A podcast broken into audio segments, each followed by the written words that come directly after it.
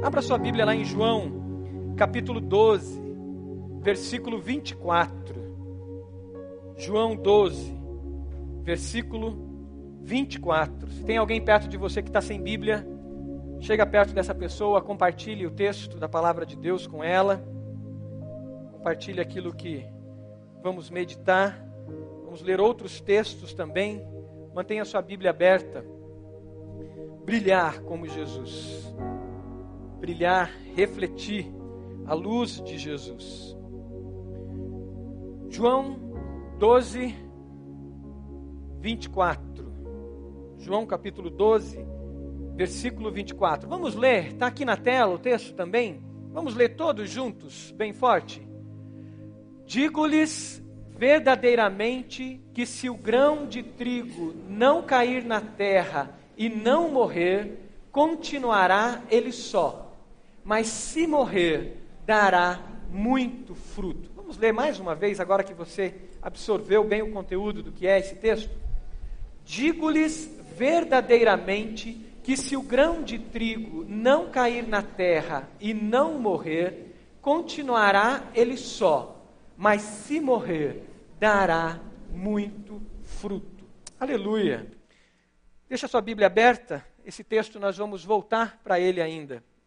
O que, que nos mantém saudáveis e felizes enquanto passamos pela vida? O que, que nos dá qualidade de vida?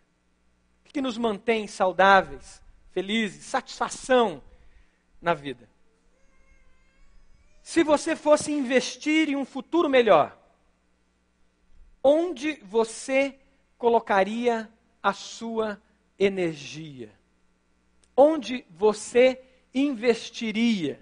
Onde você gastaria o seu tempo? Existem muitas respostas para isso. Nós somos bombardeados por muitas opções que são importantes, opções importantes para a nossa vida. Existem centenas de histórias de pessoas que constroem coisas, pessoas que dedicam a sua vida, dedicam a sua vida a algum empreendimento, pessoas que deixam marcas, deixam legados, deixam fortunas, deixam grandes empreendimentos, pessoas que marcam a história. Foi feita uma pesquisa, e constantemente é feito pesquisas nessa área. Foi feita uma pesquisa mais recentemente, perguntando aos jovens, diante deles, essas duas perguntas.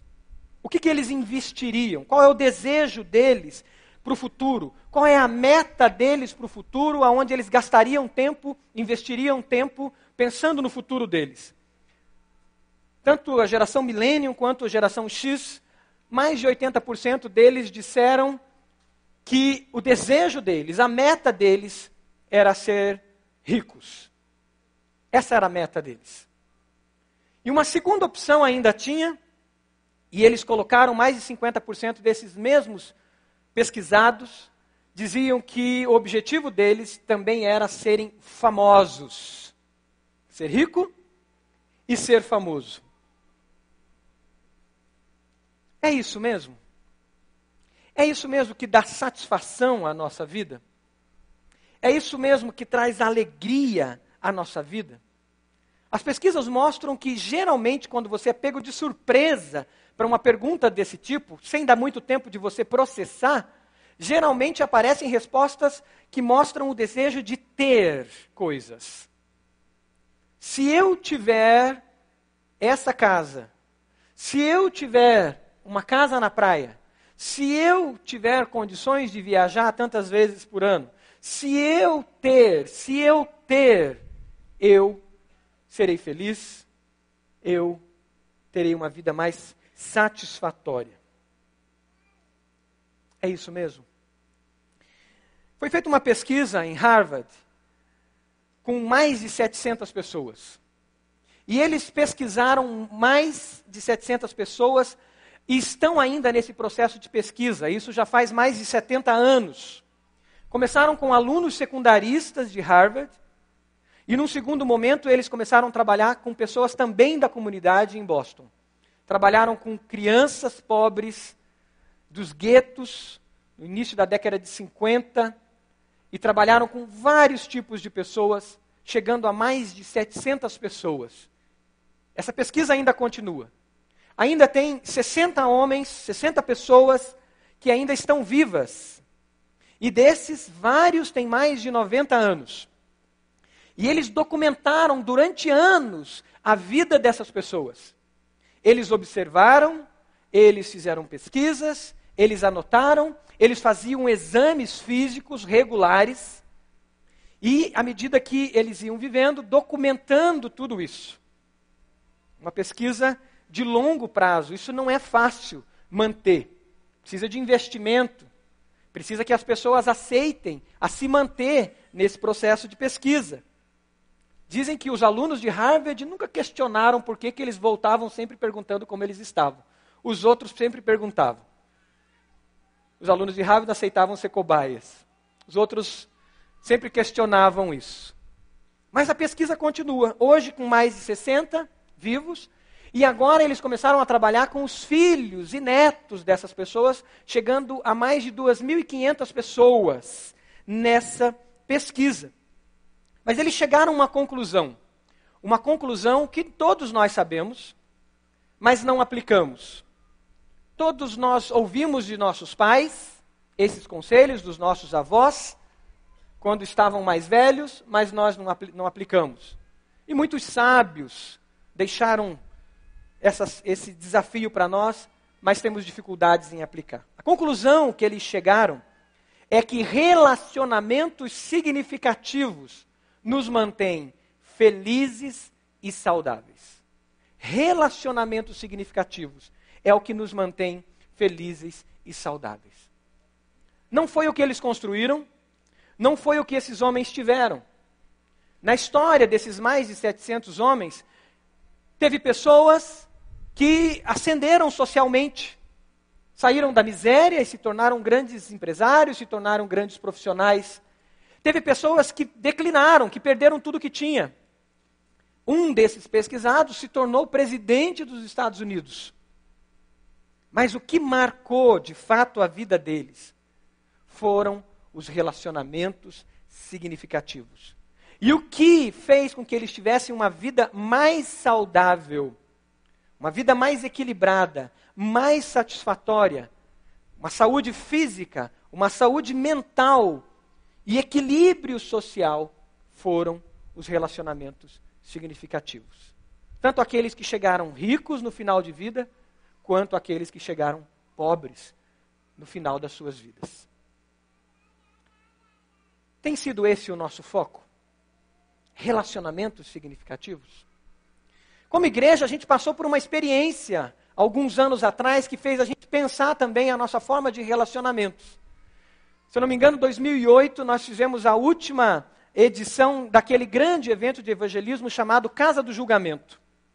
Nesse evento, nós tivemos mais de 4 mil pessoas que passaram pela igreja. Eram cenas de teatro, várias cenas de teatro que mostravam a realidade do cotidiano, e no final nós tínhamos ali um momento onde a pessoa é, era apresentado para ela o evangelho e ela decidia seguir a Jesus ou não mais de 400 pessoas aceitaram seguir a Jesus e pararam e preencheram uma ficha. E nessa ficha elas diziam: Eu quero seguir a Jesus, eu entrego a minha vida a Jesus. Eu tinha recentemente assumido a área de educação cristã da igreja. E na semana seguinte, na segunda-feira, chega à minha sala 400 fichas, mais de 400 fichas, e o desafio era: Marcos, você assumiu a educação cristã da igreja, o desafio é discipular essas mais de 400 pessoas. Falei, uau, que privilégio. Agora, a pergunta era: como eu vou fazer isso? Não se preocupe, nós temos um ministério de discipulado. Graças a Deus, estava lá algumas pessoas envolvidas, né, Pastor Falcão? irmã Esmeralda, irmão Joel, a família Benck e tantos outros irmãos envolvidos. Davam umas 15 pessoas. A gente fez o cálculo: 15 pessoas, 400. Vamos conseguir? Você sabe o que, que deu essa história. Nós não conseguimos discipular essas pessoas. Não demos conta. Mas aquilo marcou a gente para olharmos para nós como igreja. Tinha alguma coisa errada. nós, como membros, trouxemos as pessoas para o evento, deixamos elas aqui e dissemos: Pastor, cuide. Ministério de discipulado, cuide. E eu volto para casa. E ali fez a gente repensar o que somos como igreja.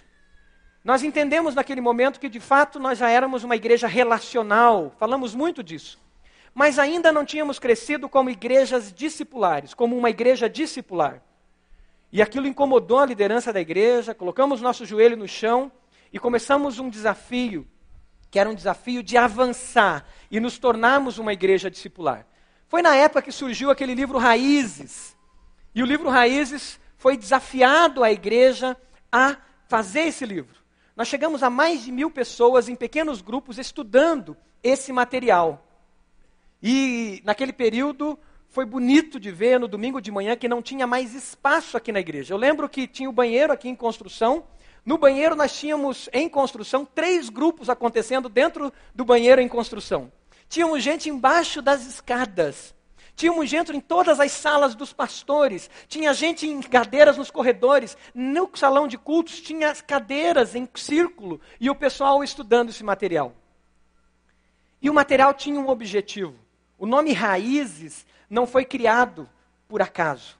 Nós tínhamos um alvo: como chegar a sermos uma igreja com profundidade nos relacionamentos.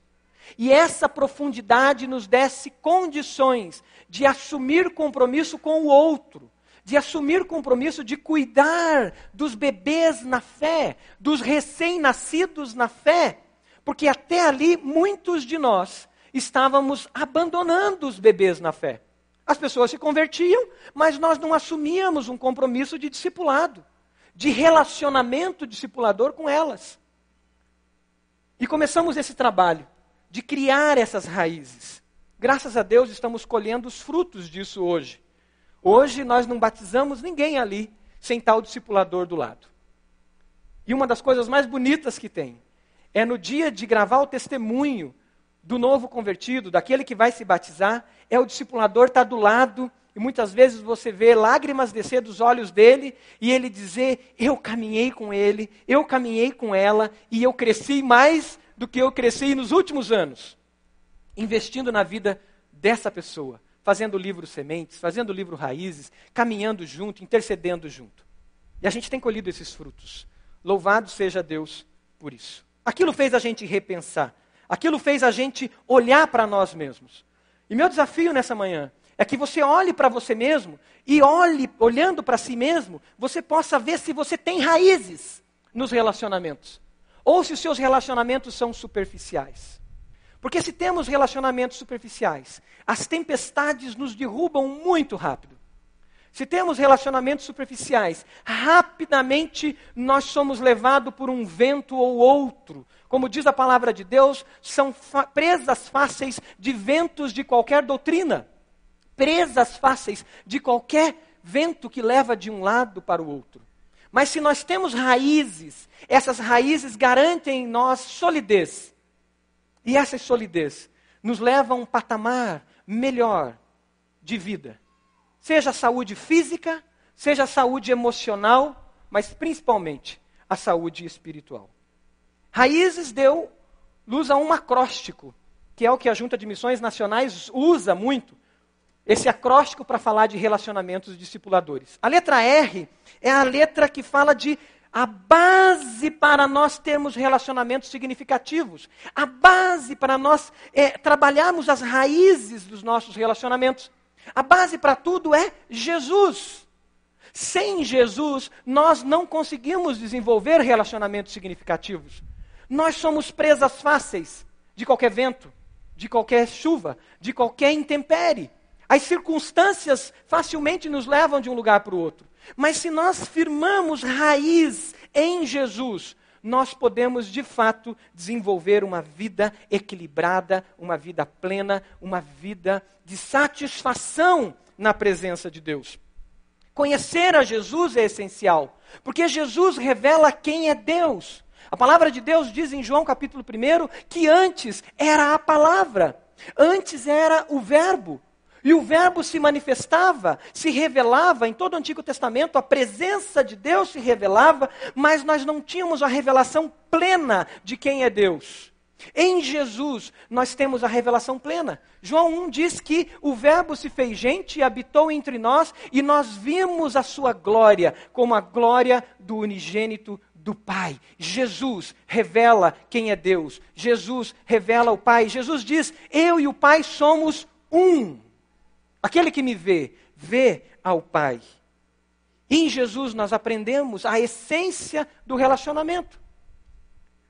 Quem dera nós lêssemos os evangelhos, Mateus, Marcos, Lucas e João, pelo menos uma vez por mês.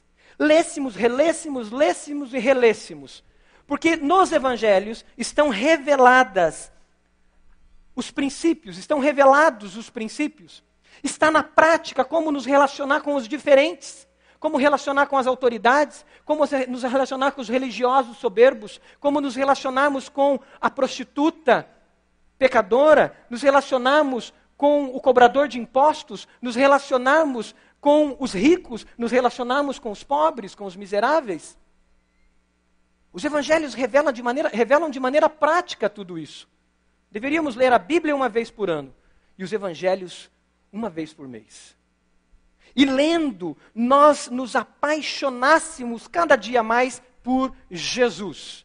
Jesus e nos tornássemos verdadeiros adoradores de Deus na pessoa de Jesus. À medida que nós lêssemos, nós conhecêssemos mais sobre Ele, nós nos entregássemos mais, mais em amor por Ele e em desejos de sermos parecidos com Ele.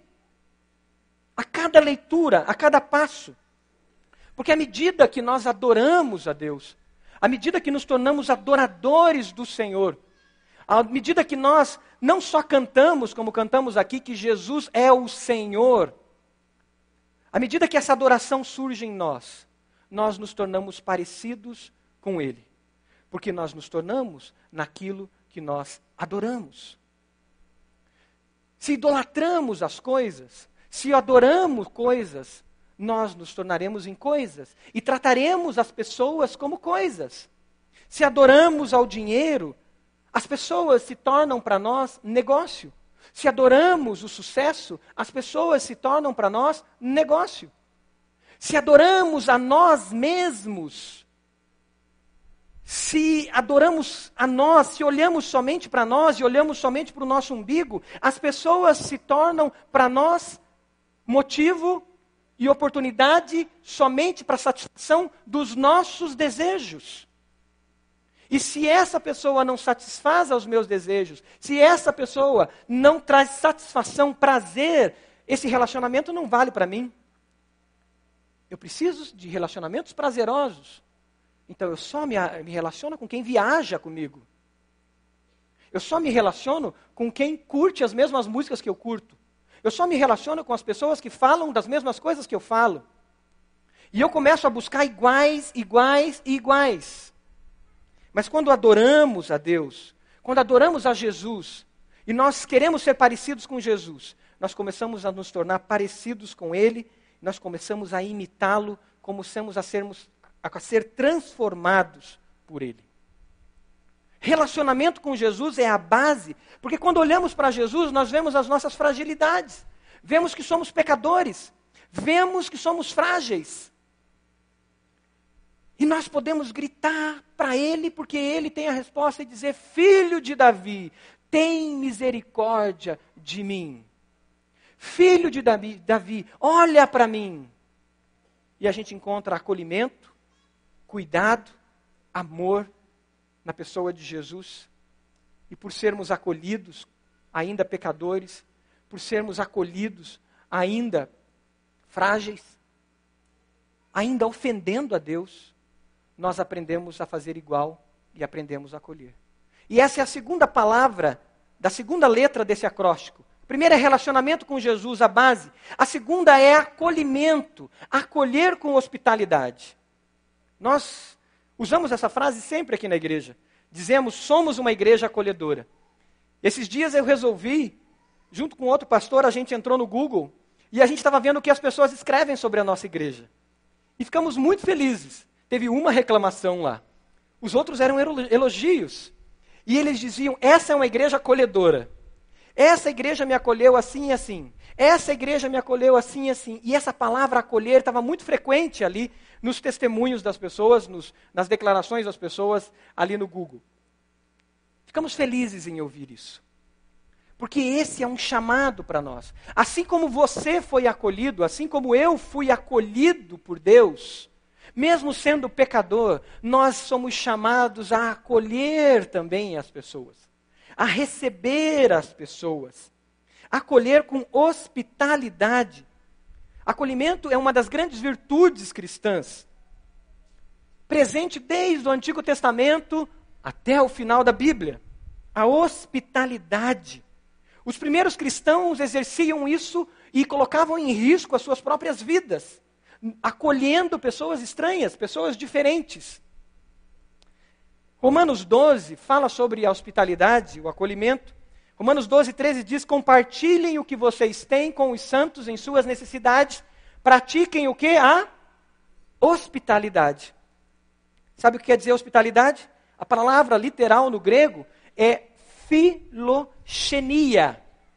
Filoxenia é o contrário de xenofobia. Ouvimos essa palavra mais recentemente com os fluxos migratórios. Se fala muito em xenofobia. Filoxenia é amor aos estranhos. Então, quando a Bíblia diz pratique a hospitalidade, ela não está dizendo assim, olha, receba o missionário na sua casa só. Não, o missionário é a coisa mais básica que a gente tem que receber, porque o missionário é um igual. Ela não está dizendo si, simplesmente receba a célula, o pequeno grupo na sua casa. Não, receber a célula, o pequeno grupo, é normal, porque 99% do pequeno grupo são iguais, são pessoas próximas. Quando ela fala hospitalidade, ela fala receba ou pratique o amor aos estranhos.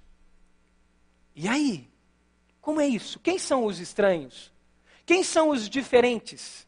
Quando a gente sai da nossa bolha gospel, quem são os diferentes? Quando a gente sai do nosso mundo, que a gente só tem crentes, quem são os diferentes? Ou mesmo quem são os diferentes dentro da própria bolha? Que às vezes nós temos resistência. Acolher é mais que conviver alguns minutos.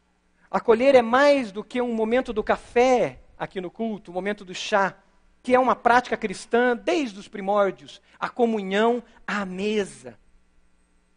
Mas muitas vezes as nossas mesas não estão gerando aquilo que no Novo Testamento, aquilo que aconteceu na história da igreja cristã. A mesa tem uma missão: gerar comunidade. Estar à mesa é comungar junto, é caminhar junto, é viver em comunhão, comunidade.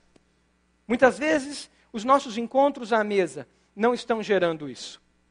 Mesmo nas nossas células, mesmo nos nossos pequenos grupos, mesmo aqui no momento do café.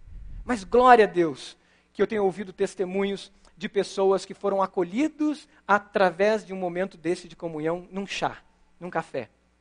Estão num pequeno grupo, estão dizendo: Eu fui amado, eu estou sendo amado, eu fui acolhido, eu fui acolhida. Como estamos vivendo isso? Hebreus 13, 1 e 2 diz o seguinte: seja constante o amor fraternal. Não se esqueçam do amor aos estranhos. Não se esqueçam da hospitalidade.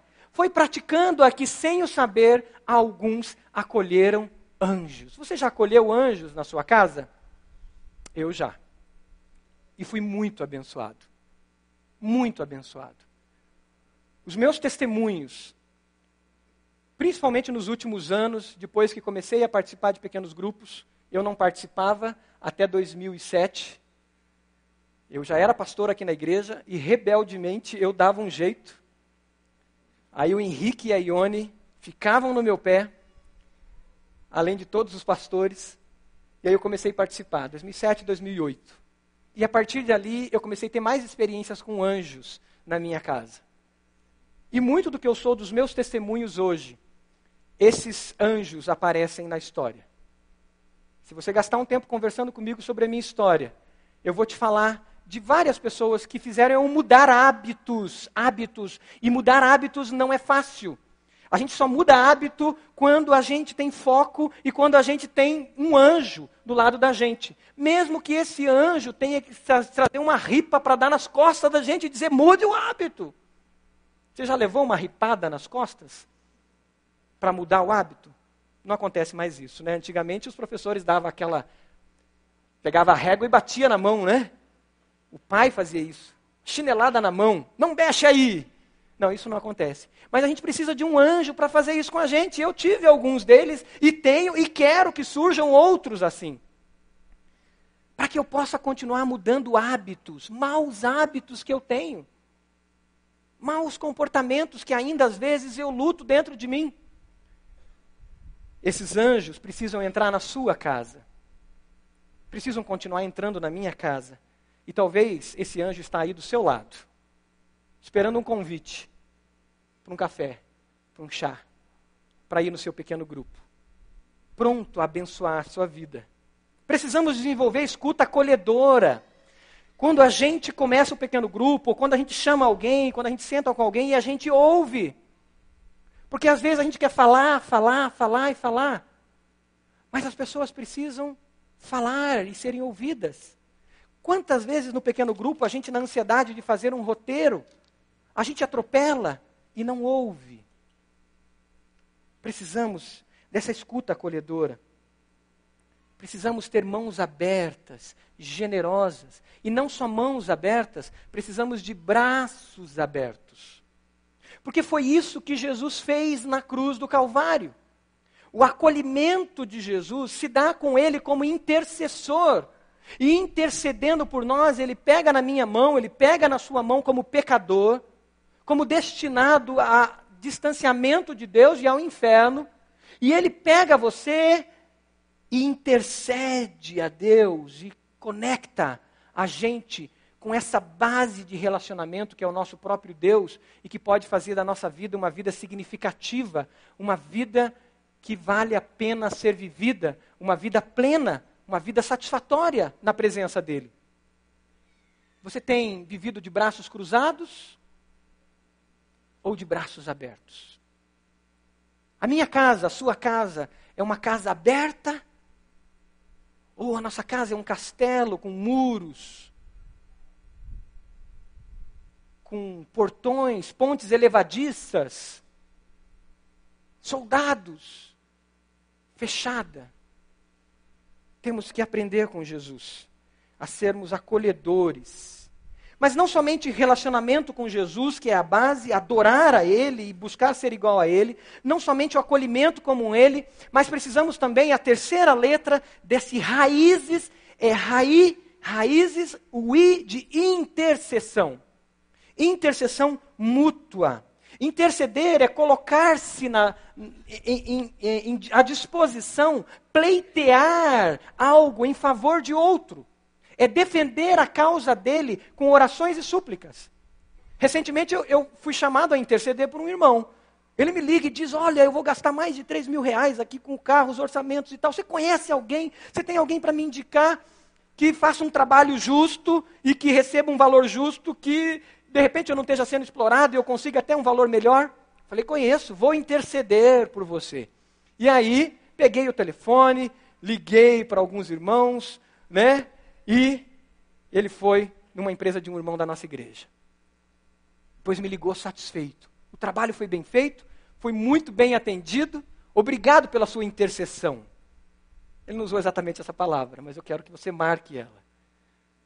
Você tem intercedido por pessoas? Com certeza, você deve ajudar alguém, às vezes indicando um médico, às vezes falando com um pedreiro, com um construtor, conectando as pessoas para que você leve elas e ajude elas naquela demanda com alguém que tem condições de ajudá-la. A Bíblia nos chama a sermos intercessores pelas pessoas diante de Deus, porque Ele tem a solução para todos os problemas. Moisés intercedeu pelo povo. Moisés clamou pelo povo. Moisés chorou pelo povo. Abraão intercede por duas cidades que talvez eu e você nem lembrássemos de chegar diante de Deus. Talvez nós chegássemos diante de Deus e mandaríamos que Deus, eh, pediríamos que Deus mandasse fogo mesmo para elas. Sodoma e Gomorra. E Abraão começa a interceder e ele começa a falar com Deus e pedir: Senhor, se tiver 50 justos naquela cidade, assim mesmo o Senhor vai destruir. Se tiver 30, se tiver 20, ele intercede. Ele se coloca na brecha. Essa semana eu louvei a Deus por uma notícia, e um irmão compartilhou aqui comigo de manhã, lembrando disso também, da Coreia do Norte. Há quanto tempo eu intercedo por aquele país? Há quanto tempo tem cristãos 24 horas intercedendo por aquela nação? Tivemos uma boa notícia. Uma luz no fim do túnel, uma possibilidade do evangelho entrar naquele país. Uma conversa. Esqueça todos os planos políticos e toda a política internacional. Creia no milagre. Você tem intercedido por nações? Intercedido pelo nosso país? Intercedido pela nossa nação? Chorado pela nossa nação? Relacionamentos profundos envolvem intercessão intercessão por pessoas. Eu lembro 2004, 2005, quando eu fazia o curso Crown, memorizando aqueles versículos do curso Crown, que é Finanças à luz da Bíblia. Aparentemente não tinha nada a ver com finanças. Deus me chama a interceder pela minha família. E lá eu descobri que eu tinha que interceder pelos meus sobrinhos, dois deles, que estavam pré-adolescentes, entrando num estilo de vida perigosíssimo. Minha sobrinha, com 10 anos, estava fumando. Depois ela confessou que ficou mais de um ano fumando. E eu me coloquei como intercessor. Lembro-me de vários momentos de estacionar meu carro na rua e chorar, e chorar e dizer: Deus faz um milagre, Deus protege os meus sobrinhos. Lembro de deixá-los na casa deles, ele levava 50 minutos até a casa deles, buscava eles antes do encontro de adolescentes, um trânsito maluco, 50 minutos para chegar lá, e depois os levava a casa. E eu voltava e às vezes o Espírito Santo me incomodava, eu parava o carro e dizia: Deus, protege eles. Intercessão. Intercessão. Semana passada eu tive uma notícia, eu tive não, eu vi algo que me fez ali atrás me desbancar de chorar. Eu estava ali atrás, naquele culto que, de domingo passado, que veio a Aline Barros aqui. Eu estava ali atrás ajudando na recepção, ajudando nas cadeiras, ajudando a acolher as pessoas, encontrar um lugar para elas. E de repente, eu olho aqui para frente e Deus me traz à memória esse tempo de intercessão pelos meus sobrinhos. Eu lembro que quando eu ia buscá-los, a gente vinha ouvindo Aline Barros no carro. Eles não gostavam de ouvir Aline Barros, porque eles ouviam aquelas músicas complicadas, os funks, sei lá, tudo que eles ouviam. E aí, a gente intercedendo, aquelas músicas ficavam. Com o tempo, eles estavam cantando as músicas da Aline Barros. Com o tempo, eu estava ouvindo a minha sobrinha dizer: Eu queria cantar na igreja igual a Aline Barros. Semana passada estava o meu sobrinho aqui, cantando do lado da Aline Barros. Você pode dizer aleluia? Glória a Deus. Não porque era Aline Barros, mas porque aquela intercessão, aquele investimento, caiu em terra fértil. E o Espírito Santo agiu. E teve um milagre. Você tem intercedido pela sua família? Você tem gastado tempo intercedendo pela sua família? Pelo seu primo, pela sua prima, pelo seu sobrinho, pela sua sobrinha, pelo seu pai, pela sua esposa, seu esposo. Às vezes nós esquecemos de orar pela nossa esposa. Oramos com ela ou com ele uma oração programada, mas não gastamos tempo dobrando o joelho. Deus, trabalha na vida da minha esposa essa área. Trabalha na vida do meu esposo essa área. Porque muitas vezes um esposo complacente ou uma esposa complacente, que não intercede pelo seu esposo, não ajuda a ser mais parecido com Jesus. E a grande omissão nossa, às vezes, está dentro de casa. Porque nós não ajudamos o nosso cônjuge, primeiramente em intercessão, a ser mais parecido com Jesus. Temos que falar menos dentro de casa e orar mais. Esposas que oram mais pelos seus maridos. Maridos que oram mais pelas suas esposas que no momento da ira corre para o quarto, se tranca e dobra os joelhos e intercede. Precisamos de relacionamentos com raízes e a intercessão é fundamental nessa, nesse enraizar, nesse dar força. O apóstolo pede. 1 Timóteo 2,1 ele diz: Antes de tudo, recomendo que se façam súplicas, orações e intercessões e ações de graça por todos os homens. Intercessão. Não vamos pedir para que Paulo, o apóstolo Paulo, interceda por nós. Não vamos pedir para que Pedro interceda por nós, e muito menos para que Maria, a mãe de Jesus, interceda por nós. Eles não podem fazer nada. Só Jesus é o nosso mediador.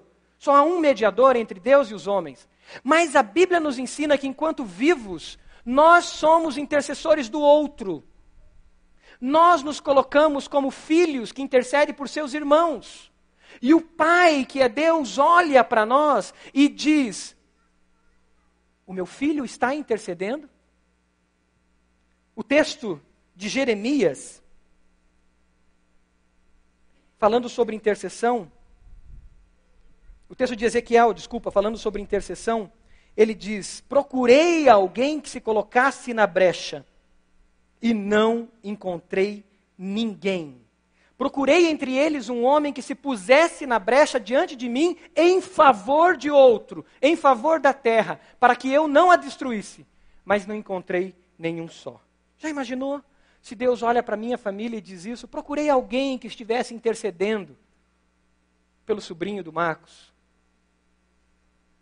pela mãe, pelo pai, mas não encontrei ninguém intercedendo. Imaginou se Deus olhasse para a sua família? Deus olhasse para a nossa igreja, olhasse para o Brasil e dissesse: procurei alguém que estivesse intercedendo por essa nação. E não encontrei ninguém. Procurei alguém que estivesse intercedendo pelas pessoas do seu pequeno grupo. E não encontrei ninguém. Um quarto fundamento em relacionamentos significativos é o fundamento do zelo pela pessoa, pela pessoa. Raízes. Zelo pela pessoa. A pessoa como prioridade. E isso em Jesus ensinou para nós com maestria. A essência da missão de Jesus eram pessoas, era gente acima de tudo, pessoas acima de tudo. Tanto que Jesus, ao colocar a lei num patamar diferente, quando Jesus chega e ele diz: Eu não vi, não vim abrogar a lei, eu não vim é, acabar com a lei, mas eu vim cumpri-la. Jesus, em vários momentos, ele diz: A lei dizia: Não matarás. Eu, porém, vos digo: aquele que odiar o seu irmão é réu de juízo. Jesus disse: A lei dizia para vocês: Não adulterarás. Aí Jesus diz: Eu, porém, vos digo: aquele que olhar para uma outra mulher que não a sua e desejá-la, cometeu adultério com ela. Mas quando Jesus fala sobre o amor, quando Jesus fala sobre relacionamento com o próximo, ele dá uma prioridade máxima nisso, ao ponto de elevar a referência sobre amor para nós. A lei dizia: amarás ao Deus sobre todas as coisas e o próximo como a ti mesmo. A ponta de referência para o amor era eu mesmo, como pessoa. Mas na lei ainda não havia a revelação plena do amor de Deus. Deus se manifestava como verbo, como a palavra. Deus dava os princípios, usava os profetas, mas a revelação plena de Deus não acontecia, não, não, não, não houvera acontecido. Mas em Jesus a revelação plena de Deus acontece. E agora eu tenho um referencial para o amor. É por isso que a Bíblia diz, e Jesus disse: Um novo mandamento lhes dou: amem-se uns aos outros. Como eu os amei, vocês devem amar-se uns aos outros. O padrão de referência agora não sou eu. Porque eu posso me amar demais.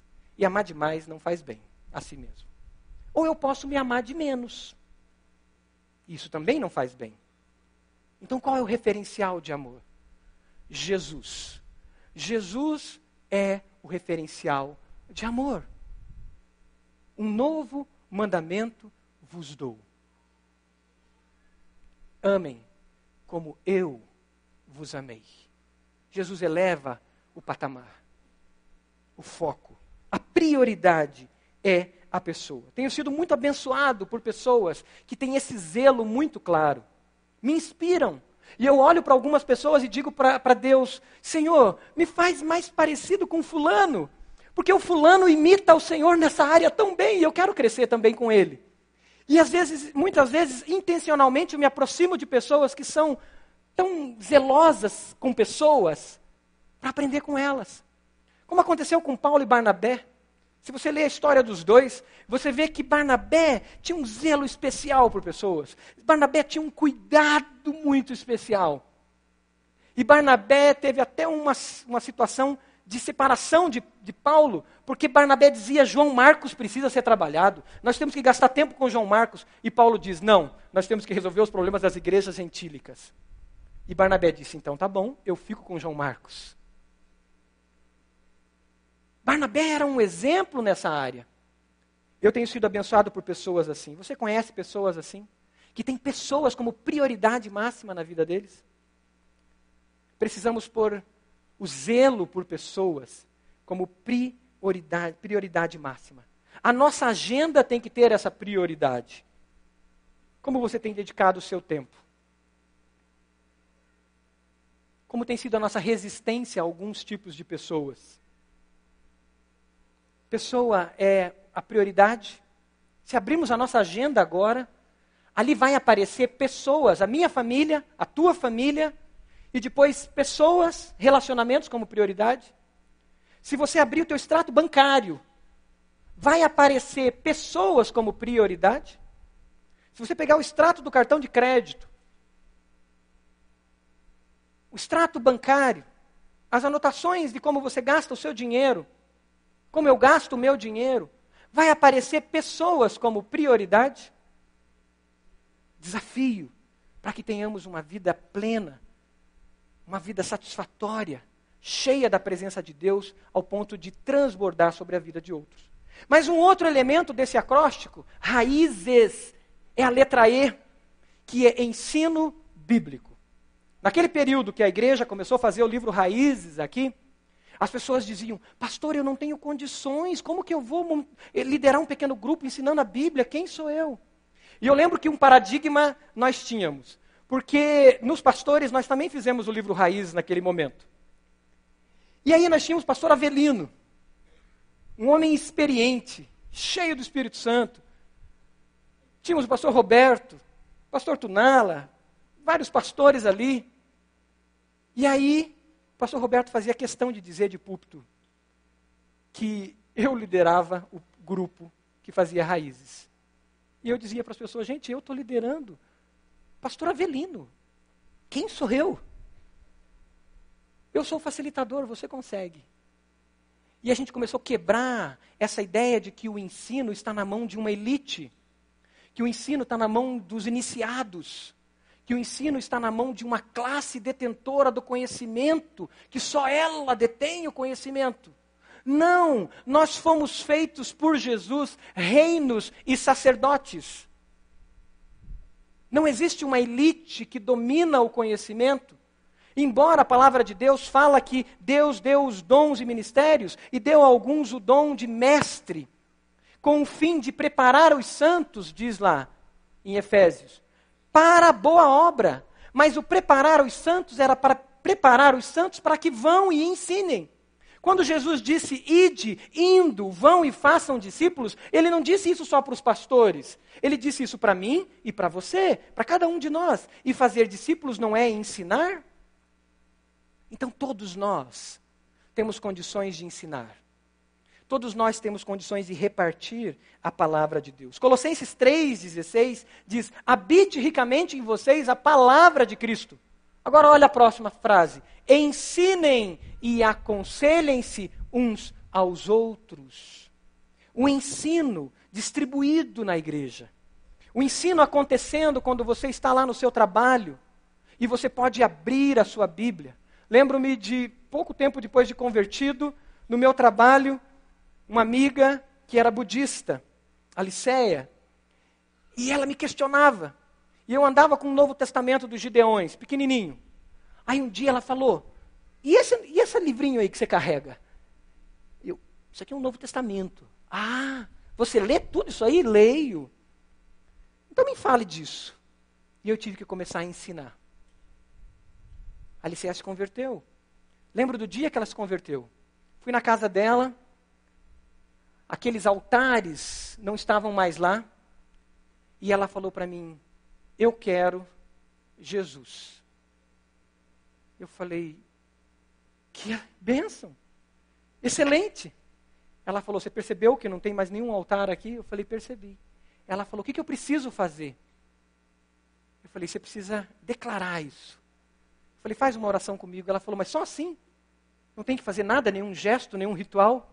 Falei: Então tá bom, ajoelha aí e faz uma oração comigo. E ela orou e entregou a vida dela a Jesus. O ensino da palavra tem que estar presente. A gente tem que parar de repetir e repetir, muitas vezes, é, frases que nós ouvimos, chavões que nós ouvimos, e nós precisamos aprender a pegar a Bíblia e dizer: a palavra de Deus diz. Nós temos que aprender a pegar a Bíblia e dizer: está escrito. Nós temos que retornar ao está escrito. A palavra de Deus está dizendo. Porque com o excesso de informação que a gente tem, a gente se tornou em papagaios que repetem chavões gospel. Porque a gente ouve no rádio, ouve é, é, é, é na televisão, e ouve, ouve, mas não vai para a Bíblia. Por isso que um desafio nosso no CFI, em cada professor, é fazer o povo mexer na Bíblia, ler a Bíblia, sublinhar a Bíblia. Não queremos professores que são expositores, pregadores em sala de aula. Nós queremos professores que exercitam os seus alunos a mexer na Bíblia, a saber usar a sua espada. Porque se você não souber manusear essa ferramenta, repetir chavões gospel vai ser mera repetição e não algo que sai do seu coração que você vivenciou e que você vive, que você experimenta, que você tem perto de você. O ensino da palavra é fundamental. Fundamental. E a última coisa desse acróstico, para que tenhamos relacionamentos saudáveis, profundos, vida plena no Senhor, é a solicitação de contas. O nível mais profundo de relacionamento. E eu lembro que esse era um tema que pegava naquele momento que o pessoal fazia o livro Raízes. Porque lá o livro foi construído de tal forma que tinha esses momentos e tinha um momento de solicitação de contas, onde você tinha que compartilhar e falar sobre a sua semana e falar algo se você tem conseguido crescer naquela área ou não. E as pessoas diziam: "Como isso? Nossa, eu vou me expor". Mas a solicitação de contas, eu solicitar contas a alguém e eu prestar contas a alguém, faz com que algo que o corpo de Cristo, como igreja, é poderoso para fazer, que é andarmos na luz. Faz com que a gente ande na luz, a gente ande com transparência, a cada dia, a cada momento. E aonde se lança a luz, não há espaço para trevas, diz o evangelista João. A luz dissipa toda treva. Toda vez que eu chego ao meu irmão e eu confesso que eu tenho um mau hábito e peço que ele seja o meu intercessor. Satanás é derrotado, porque foi lançado luz sobre uma área da minha vida que precisa de intercessão, que precisa de cuidado, que precisa de oração, que precisa de alguém perto de mim, como anjo do Senhor, dizendo: Vem, eu estou com você. Como é bonito, como é bom quando a gente chora com alguém que está lutando contra o pecado. Como pastor, fui desafiado a isso várias vezes. Mas como companheiro de caminhada, fui desafiado numa situação de alguém que lutava contra a homossexualidade. E lembro da gente dobrar os joelhos juntos e chorar juntos. E de alguns momentos de intercessão, de eu sentir quase que a dor dessa pessoa. Da luta que ele vivia dentro dele, com compulsões na área da homossexualidade. Desejos chorar junto com outros homens que lutavam contra a pornografia, de chorar e dizer, pastor, eu não consigo, eu não consigo, eu não consigo. E a gente fazer uma caminhada junto de intercessão e depois ver a vitória, uma nova mentalidade, uma renovação da mente. Você tem chorado com alguém na luta contra o pecado? Provérbios diz: assim como o ferro afia o ferro, Assim como o ferro afia o ferro, o homem afia o seu companheiro. O ferro no ferro gera atrito, gera calor e sai faísca. O ferro afia o ferro quando a superfície de ambos toca uma na outra e elas são espremidas, puxadas em sentido contrário, gerando esse atrito. Não é fácil. Não é fácil, às vezes, alguém chegar para você e dizer para você: Eu vejo que há orgulho aí. Eu vejo que há uma necessidade desnecessária de fazer isso e fazer aquilo. Isso dói. Eu vejo que você está muito perto de tal pessoa. Mas é importante que o ferro afie o ferro. É importante que a gente tenha essa intimidade. E chegar nesse nível não é fácil, mas esse é um alvo que a gente tem. Porque é o que diz em Tiago, capítulo 5, versículo 16. Portanto, confessem os seus pecados uns aos outros e orem uns pelos outros para serem curados. A oração de um justo é poderosa e eficaz. A gente sempre diz: é melhor confessar uma tentação para não confessar um pecado. É melhor confessar um hábito que está se tornando constante, que talvez ainda não seja pecado, mas que pode me levar a pecar, do que eu estar no fundo do poço. Precisamos dessa experiência de relacionamentos com raízes. Como têm sido os seus relacionamentos? Você pode fechar os seus olhos? Você pode perguntar para Deus: qual é a motivação da sua vida? O que te impulsiona?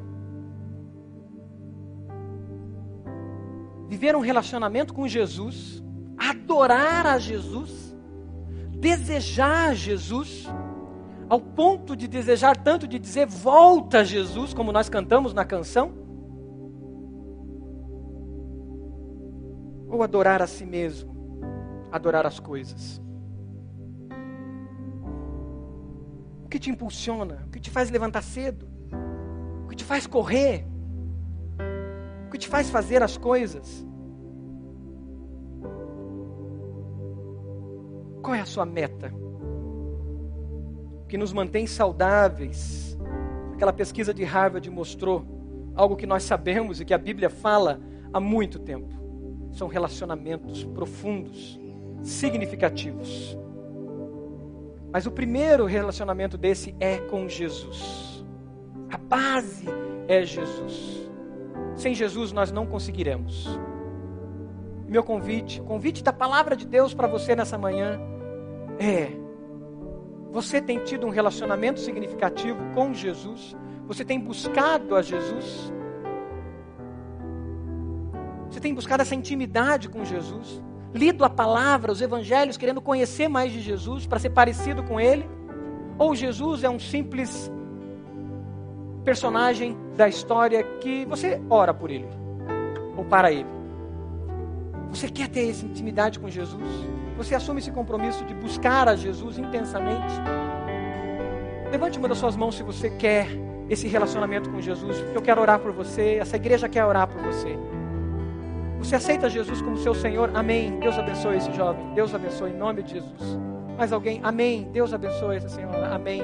Em nome de Jesus. Mais alguém? Levante uma Amém. Deus abençoe o Senhor em nome do Senhor Jesus. Deus abençoe. Mais alguém? Levante uma das suas mãos. Amém. Deus abençoe aquele menininho. Deus abençoe. Mais alguém? Aqui à minha esquerda tem alguém? Amém. Deus abençoe em nome de Jesus. Deus abençoe vocês em nome do Senhor Jesus. Mais alguém? Amém. Deus abençoe você em nome de Jesus. Deus abençoe. Mais alguém? Aleluia. É tempo de firmarmos nossas raízes. Pois as tempestades vêm, pois as lutas vêm. Nesse mundo tereis aflições. Jesus disse: Mas eu venci o mundo e vocês poderão vencer também. Mas para isso nós temos que ter as raízes prontas. Pois a tempestade vem e a gente passa pela dor e a gente pode dizer: não foi fácil. Não está sendo fácil. Mas tem uma satisfação aqui em mim que é inexplicável, que me faz olhar para frente, me faz voltar e traz alegria e satisfação na minha vida. Jesus, Jesus.